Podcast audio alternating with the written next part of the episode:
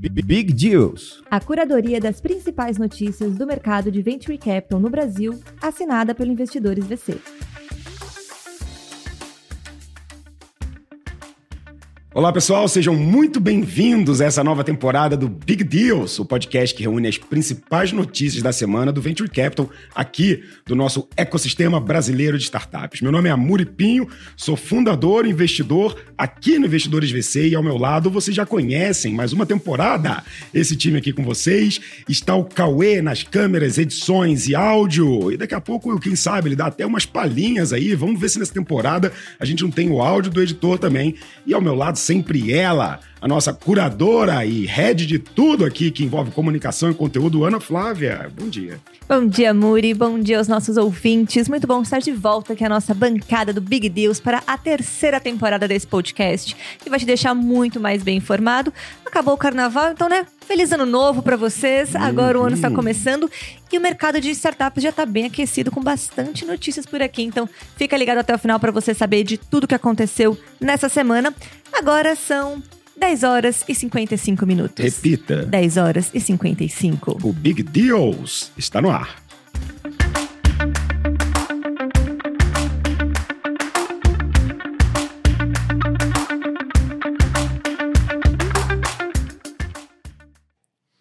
E antes de você já começar a ouvir as notícias do nosso ecossistema, aproveitando esse clima de ano novo, a gente tem presentes também. Pois é, agora iniciando essa nova temporada, a parceria com a Minimal. Então você tem desconto 15% para você comprar qualquer coisa Minimal e 10% para qualquer item da Moon. Você consegue ver nesse QR Code que está aparecendo aí na sua tela. Não dá mole não, entra, compra, fica no promo, pro ano que está começando.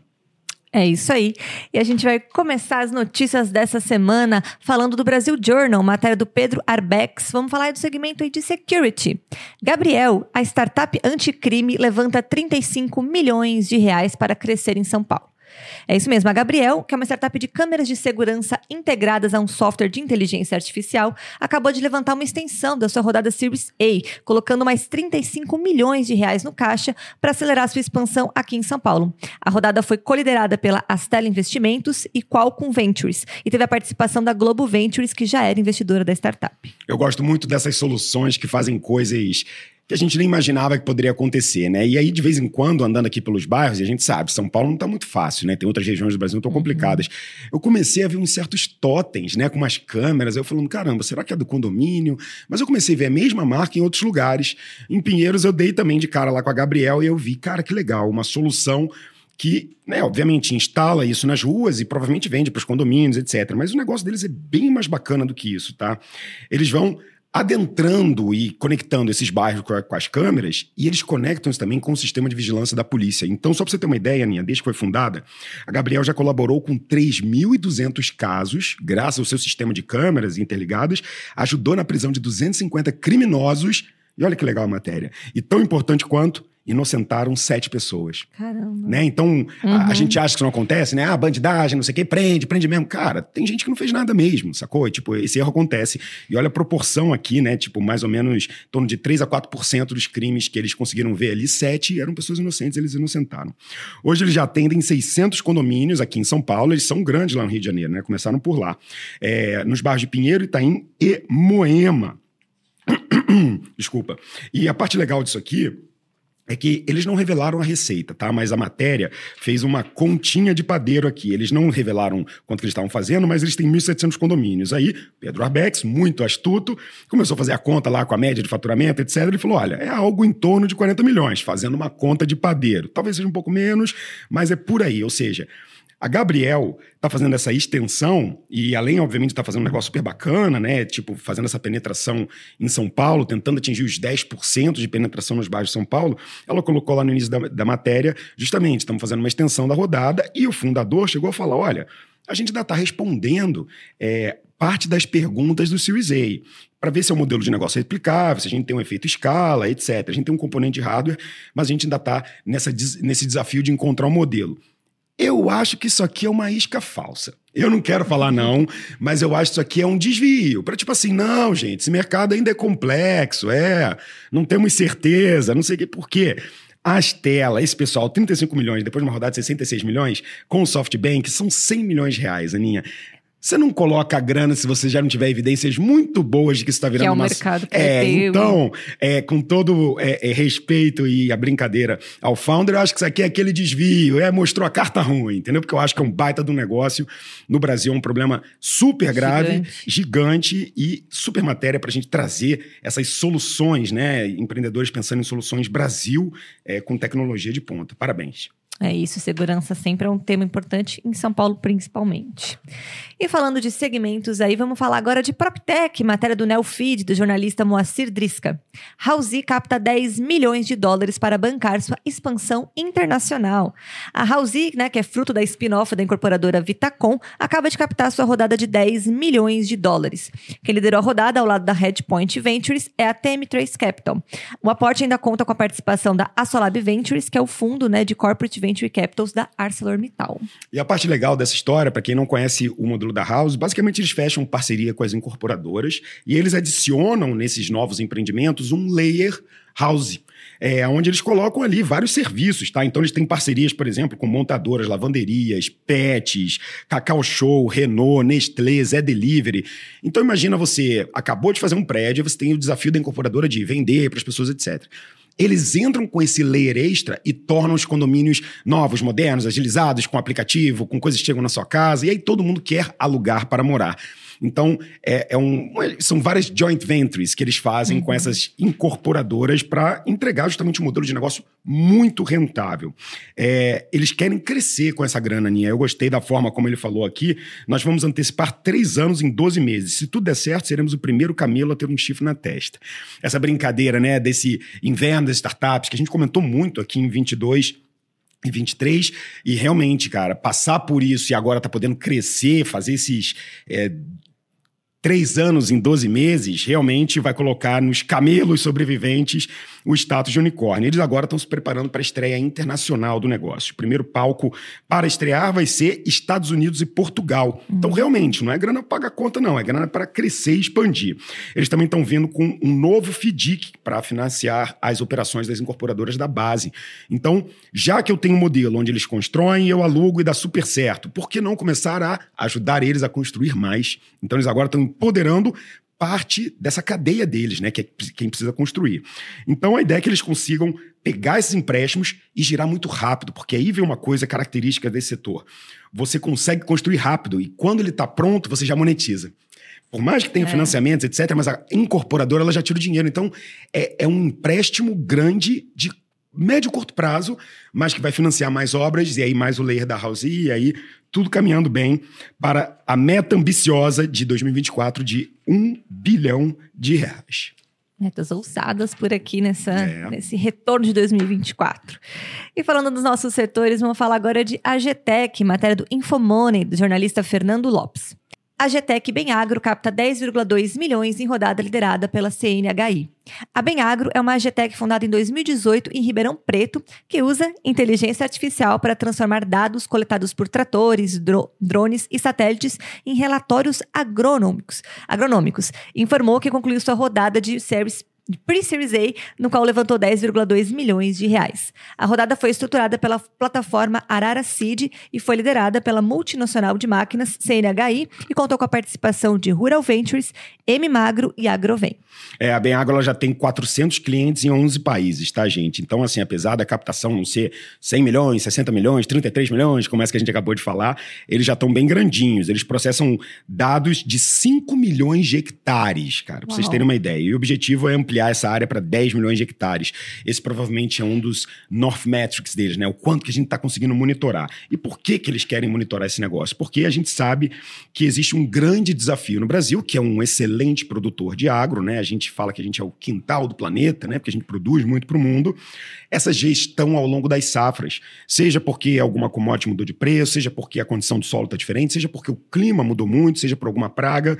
Então, o que eles fazem é isso, essas inspeções direcionadas, um monitoramento de larga escala. Ao ficar monitorando esses 5 milhões de hectares, eles conseguem entregar a geração de relatórios, é, principalmente detalhado de informações estratégicas, né? Que ajudem no plantio, que ajudem na colheita, porque a gente sabe que uhum. é, plantios, colheitas, safras são feitas com interações, máquinas, melhorias no processo, né? E aí, às vezes, em quando você tem que melhorar o solo, dar um descanso para ele, ou seja, tem que ter muita inteligência que o pessoal do campo aprendeu ao longo do tempo, Aninha. Mas com tecnologia, cara, a gente tá dando um super boost nisso. Escala, né? Exato. Que é que a gente sempre fala. Então, eles conseguem ajudar desde previsões climáticas, análise de solo, monitoramento, desenvolvimento de culturas, gestão das cadeias de suprimentos e agora, como você mesmo falou, a AI para juntar todo esse monitoramento e falar: você deveria fazer isso, você deveria regar mais, você deveria adubar esse solo, ou cuidado, tá vindo uma tempestade aí. E a gente quer isso, né? A AI quer é, é, justamente fazer com que a gente tome decisões melhores para trabalhar mais. Então a gente acredita muito no agro aqui também, é, apesar de que nos últimos 12 meses não foram tantos os deals de agro, né? Se a gente for levar em consideração a Agtech nos nossos rankings, etc., está sempre presente, mas não foi tão grande. Quem sabe esse não é o ano, novamente, da gente ter grandes cifras no setor. É, a inteligência artificial está aqui, ó, em todas as matérias. E tem tudo a ver com a agro, porque assim, o, o, a primeira leva de startups do agro foi isso: monitoramento, mapeamento, botar as tags nos bois, colocar os drones no alto. Agora, preparar a estrutura para que agora a inteligência exato, artificial exato. execute ainda mais esse crescimento. Exatamente. Boa, vamos agora falar sobre fintechs, matéria do Startups, da jornalista Stephanie Tondo. OpenCo capta FDIC de 50 milhões de reais para expandir em PMEs. A fintech OpenCo anunciou sua captação de 50 milhões de reais por meio né, de um fundo de investimento em direitos creditórios, o famoso FDIC, com o objetivo de expandir no segmento de crédito para pequenas e médias empresas. A operação foi liderada pela Empírica Investimentos. Pois é, esse setor é um, um, setor muito grande no Brasil. A gente sempre fala que crédito nichado, né? Várias vezes falamos uhum. disso, é, é uma estratégia de vencer aqui. E o PME precisa desse crédito, cara. Não é muito fácil. É, o que a gente entende é que existe essa sazonalidade no Brasil. Quando você tem uma baixa de juros, aí você tem mais tomadores de crédito. Quando você tem uma alta de juros, as pessoas ficam mais travadas. Vários programas, desde comprar mais automóvel, linha branca de eletrodomésticos. O Brasil funciona em cima dessa questão dos juros e do crédito. Agora, na ponta final, para a PME, para o empreendedor, às vezes falta o entendimento de qual é a dor dele, para fazer o crédito agro do jeito certo, para fazer o crédito da lanchonete do jeito certo. O que eles querem criar agora, e que eles entenderam como nicho, e eu acho que é muito bom, Aninha, é o poder de compra do consumidor. Quando eu tenho uma loja, eu sou um PME, eu fico oferecendo várias formas de pagamento, parcelamento em cartão, boleto, etc. Para quê? Para tentar fazer você, consumidor, achar um jeito de materializar o desejo do produto. Às vezes a gente não tem essa grana. E aí como é que uhum. funciona? O cara tem que sair da loja, ir no banco, pegar o dinheiro, etc. Eles agora estão fazendo um negócio que eu acho muito legal e é uma tendência que a gente vai começar a ver. E já está vendo, eu vou te falar alguns outros exemplos. É o Buy Now, Pay Later. Então, ao invés de você botar no cartão de crédito, não tem um limite. Ao invés de pagar no Pix, estou sem dinheiro, você passa por uma avaliação rápida, paga é na hora, só que o valor desse produto já é transferido para você em parcelas com os juros que você está pagando pelo seu score. Então eles estão criando essa solução uhum. para justamente para você aumentar o poder de compra do consumidor e, assim, de forma consequente, melhorar a PME. Eu acho que isso é uma tendência. Quem está fazendo isso e está testando muito bem é o Mercado Livre. O Mercado Livre tem uma área de compra lá. Quando você vai comprar, ele fala: Ó, oh, você está sem cartão, você está não sei o quê, você tá... mas tem aqui uma solução chamada Taqui, se eu não me engano, que é uma startup. Que se você uhum. se cadastrar nela e fizer o score, ela te dá uma linha de crédito para você comprar coisas no Mercado Livre. Então, uhum. essa vai ser uma tendência para um país onde a gente foi muito para o Pix, abandonou um pouquinho do cartão mas as pessoas é, acabam não tendo esse poder de compra no final em alguns momentos. Adoro a solução, é um FDIC de 50 milhões para justamente oferecer esse crédito para compra. Excelente matéria. Isso, vamos continuar acompanhando o segmento de fintech agora esse ano e as novas tendências. Vamos agora falar sobre Big Data, matéria do Pipeline da jornalista Manuela Tecchio. 4MDG atrai BR Angels e Darwin como plataforma de, para, organização, para organizar dados. Se o Big Data né, pode ser uma ferramenta poderosa de vendas e relacionamento, essa desorganização e falta de controle pode ser um problema para empresas. E de olho nisso, que a startup 4MDG lançou pouco antes da pandemia uma plataforma no-code para fazer o saneamento e a governança de dados para clientes corporativos.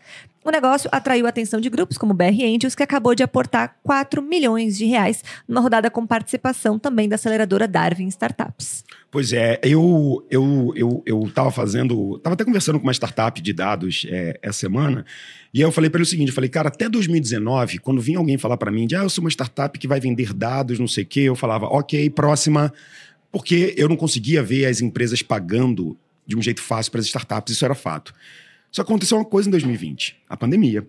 As empresas tiveram que digitalizar tudo, mandar todo mundo para casa, comprar um monte de soluções. O que, que elas começaram a ter? Muitos dados. Porque elas trouxeram tecnologia. Uhum. Com muitos dados que aconteceu em 21, 22, começou a vir loucamente as empresas. Deixa eu te ajudar com esses dados novos que você trouxe. AI bombando em 23, aí você conseguiu fazer a tempestade perfeita. Então, hoje, minha opinião é completamente diferente. Depois de 2020, dados estão se tornando prioridade para as empresas porque elas estão vendo como ganhar dinheiro com isso. Então, eles estão conseguindo materializar. E eles estão fazendo bem o serviço aqui, Aninha. Já estão com clientes como DASA, Softs, Randon, Panasonic, iFood e Log. Isso é uma matéria agora falando que o iFood é quase responsável por 1% do PIB brasileiro. Ou seja, tem dado aqui para eles analisarem. Hein? São 70 empresas ao todo no Brasil, Argentina e Estados Unidos. E basicamente o que eles fazem é criar uma solução fácil, onde você consegue montar o seu fluxo de dados. Então, seja você tendo um Pipe Drive, um CRM, um Active Campaign, qualquer outro BI desse, às vezes até mais antigão, você consegue trazer isso, fazer o cadastro de clientes, de fornecedores, produtos, sem precisar de um programador. Depois você puxa todos esses dados, a plataforma começa a te ajudar a analisar isso. E te ajuda em transformação digital, conformidade com a LGPD uhum, e agenda sim. ESG. Então, ela pega esses dados e coloca de uma forma que você consegue usar justamente para mexer na governança, fazer transformação digital, entender alguns índices e KPIs. Então, é interessante ver logo no nosso primeiro é, episódio, uma empresa de dados. Ano passado a gente falou algumas vezes de empresa de dados e está começando a aumentar. Eu acho que esse ano a gente vai ser incomodado por esse tema, incomodado no bom sentido. Agora, só para finalizar a matéria aqui. O capital vai ser usado para impulsionar a expansão para outros países latino-americanos e fortalecimento da operação nos Estados Unidos. É isso, vamos continuar acompanhando as notícias. E agora vamos falar aí de fundo de investimento, matéria da Exame, do jornalista Marcos Bonfim. As investidas do Fundo Soberano do Espírito Santo. Conheça as startups que receberam aporte de 2,7 milhões de reais. Um grupo de quatro startups entrou aí para o hall de investidas do Fundo Soberano do Governo do Espírito Santo, que foi uma estrutura criada nos últimos anos para apoiar o ecossistema de inovação no Estado. Juntas, as empresas receberam 2,7 milhões de reais. É, o Fundo Soberano ele usa, na verdade, né, o, o, Fundo Soberano do Espírito Santo, ele usa o dinheiro criado de recursos oriundos da exploração do petróleo. O Espírito Santo tem uma grande é, responsabilidade nisso. Então, para justamente trazer inovação advinda né, de, é, é, desse capital que o petróleo traz, e muita gente fala que, cara, se você tem exploração natural, então parte desse dinheiro tem que ser para construir coisas que vão melhorar o futuro. Eles fizeram um papel super bacana. A gente já deu notícia deles aqui Sim. e mostramos as matérias é, das startups que foram captadas no ano passado. Esse ano, eles estão anunciando mais quatro, e ó, ao todo, Aninha, já são 22 startups, tá? Eles têm 16 startups investidas através de programa de aceleração e seis empresas investidas diretamente. E ao final dos cinco anos, o que eles querem é fazer cerca de 80 investimentos que vão variar de 300 mil a 30 milhões. A gente tem os nomes aqui das startups que foram investidas nesse bet, a gente vai só mencionar aqui elas rapidinhos. A Frota 162 captou 800 mil reais. A gente tem a Multifidelidade, que também captou 800 mil na porta, captou 600 e a Conecta com 400 mil reais. As startups que quiserem participar desse negócio, elas precisam cumprir três critérios. É importante para os empreendedores do Espírito Santo que estão ouvindo a gente aqui. Primeiro, a empresa tem que ser do Espírito Santo. Ou seja, não tem como ser de São Paulo, Rio de Janeiro, etc. Você tem que ter ou vir a ter investimentos no Estado. Então, pô, estou uhum. empregando aqui, não basta só ter um CNPJ lá no ES. Estou empregando aqui, estou com a minha sede aqui, Legal. etc. E o último, ter sede fiscal no Espírito Santo. Feito isso, quem puder participar tem acesso a um programa de aceleração de três meses, podem receber valores entre 300 mil e 800 mil reais. Legal, fomento aí ao, ao mercado Espírito Santo, ao ecossistema, né? Estivemos lá, né, inclusive, no Espírito Santo em Colatina no ano passado. É, legal a gente acompanhar um pouquinho desse mercado, desse ecossistema. Excelentes empreendedores, né? Excelentes é, fundadores e fundadoras. É isso. E vamos fechar as notícias dessa primeira semana de volta do Big Deals, falando de um Corporate Venture Capital novo aí no mercado, matéria do Startups da jornalista Fabiana Rolfini. Petrobras e BNDES vão criar fundos CVC de 100 milhões de dólares. A Petrobras anunciou essa semana que, junto ao BNDES, iniciou estudos para criar o seu fundo de Corporate Venture Capital, né, o CVC, para apoiar micro, pequenas e médias empresas de base tecnológica. Nesse primeiro momento, vão ser priorizados temas relacionados à transição energética. É, a gente sempre reforçou isso, que a gente teve um 22 com muitas captações de CVC, um 23 com menos investimento, porque a gente sabe que foi um ano de adaptação, de um pé na embreagem, um no freio outro no acelerador, se você tiver três pés. É, e aí agora a gente está começando a enxergar um mercado com mais apetite. Mas eu faço a pergunta que não quer calar. Aonde estão sendo colocados os investimentos dos CVCs que captaram 22? Porque captaram muito dinheiro. E está vindo mais grana. Ou seja, preparem-se, tá? Porque 24 vai ser o ano que essa galera vai sair de casa. E os fundos do CVC, que a gente viu, captaram mais de 1,3 bi nos últimos, uhum. sei lá, 18 uhum. meses, e agora mais 500 milhões de reais. É muito dinheiro, Aninha para investir em inovação, para investir em startup. Então, eles vão ter que começar a abrir a torneira. Eu acho que esse ano a gente vai ver uma explosão de investimentos do Corporate Venture Capital que foram muito inteligentes em capital atrás. Aqui, a gente está falando de Petrobras, né? Petrobras tem a ver com energia. Então, esse fundo tem justamente esse objetivo: energia de baixo carbono em linha com as estratégias divulgadas no plano estratégico 24-28. Na verdade, isso faz parte de um plano maior. Isso faz parte do plano de transição energética do Haddad, que, quando chegou, já trouxe um plano é, com muita governança para justamente tentar trazer as pautas de, cara, vamos fazer isso do tempo certo, com os processos certos, com as empresas certas, com os agentes certos. E, obviamente, uma das ações é empoderar as empresas de energia para fazerem suas ações como se fossem OKRs, né? O governão decide, o Haddad faz o dele, a Petrobras tem que fazer dela, e aí todo mundo. Daqui a pouco vai ter um gerente lá no BNDES falando, pô, chegou para mim esse OKR aqui, vou ter que fazer. Então é muito bom ver isso. Eu acredito que a gente esteja falando realmente né, de incentivos na área de energia. Então, startups que de alguma forma contribuem para essa descarbonização né, de qualquer forma, seja energia, seja compensando, seja resíduos, atentas aqui, porque vai vir fundo novo com 500 milhões de reais para investir a partir desse ano. É isso. Essas foram as nossas notícias da semana. Na, na volta, né, no nosso retorno do Big Deals, para você sair daqui muito bem informado. Já vimos que o mercado voltou aquecido, já temos bons rodadas, novos corporate venture capitals, novos fundos de investimento. Então, 2024 tem tudo aí para ser bem movimentado, né, Muri? Bem movimentado, com muitos investimentos. E eu faço um convite a todo mundo que está ouvindo a gente aqui. Se você quiser aproveitar um dos melhores anos para investir em startups, você tem que conhecer Investidores VC. Tem que começar a estar tá aqui com a gente. Você já está ouvindo o podcast, já é fã. Agora vem aqui fazer visitar a gente, tomar um cafezinho, para você começar a investir junto com a gente nesse ano, que vai ser quente. É isso, para você ficar acompanhando todas as notícias, a gente está aqui toda sexta-feira para trazer o resumo para você. E se você quiser saber mais aí sobre Investidores VC, sobre nossos produtos, serviços, vem conhecer, acesse os links que estão na descrição do vídeo que a gente espera por você. Estamos em todas as redes sociais, lembrando, tá? YouTube, Instagram, TikTok também com os cortes de todos os nossos podcasts. Então, a gente espera você em todas as redes. E é uma sexta-feira que vem estamos de volta com mais notícias. Até lá. Até lá.